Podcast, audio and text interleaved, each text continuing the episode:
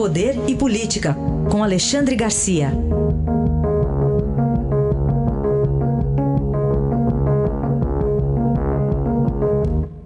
Alexandre, bom dia. Bom dia, Raíssa. Bom dia, Carolina. Bom dia. Alexandre, sinais de mudanças lá no Supremo com a presidência do ministro Luiz Fux?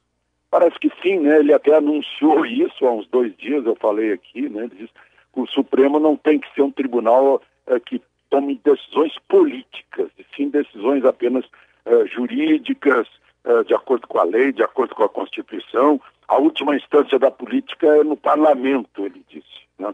O, o ministro Marco Aurélio se queixava disso também, que partidos menores usavam o Supremo para, enfim, reverter coisas que eles não conseguiram nas urnas nem no plenário. Agora, o PDT pediu o afastamento do ministro Paulo Guedes e o Supremo, por unanimidade, negou.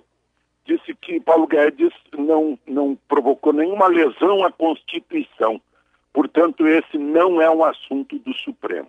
Né? Eu diria até que o, o PDT poderia fazer uma emenda constitucional, uh, institui o parlamentarismo, aí derruba ministro. Né?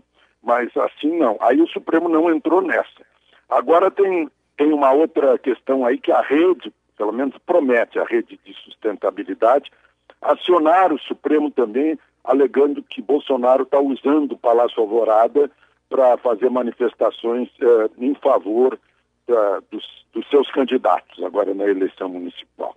Provavelmente terá o mesmo fim. Uh, lá em Porto Alegre, um ex-prefeito deixou de ser deixou de ser candidato e está alegando também que a justiça lá em Porto Alegre, a justiça eleitoral, está confundindo a lei com desejos dos juízes. Né? É outra questão.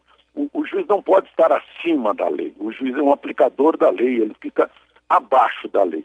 E por fim, o registro, né, que outro dia eu contei que num almoço com, com o ministro Cássio Nunes Marques, eu disse, perguntei brincando se ele havia uh, desinfetado a cadeira que ele vai ocupar, que era ocupada por Alexandre de Moraes.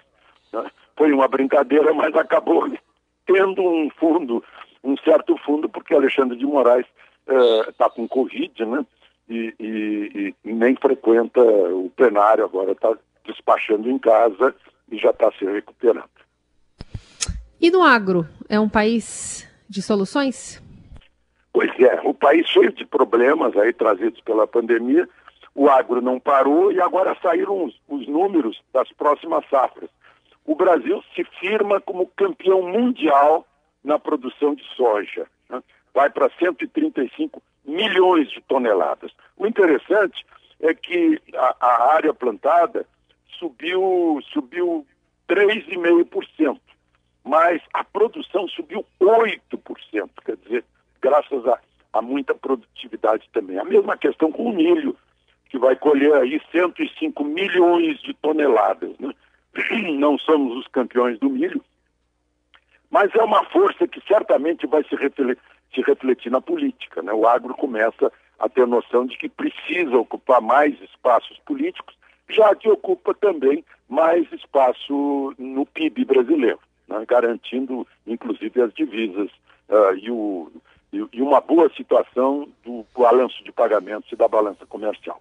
Alexandre Garcia volta amanhã ao Jornal Eldorado. Obrigado, até amanhã. Até amanhã.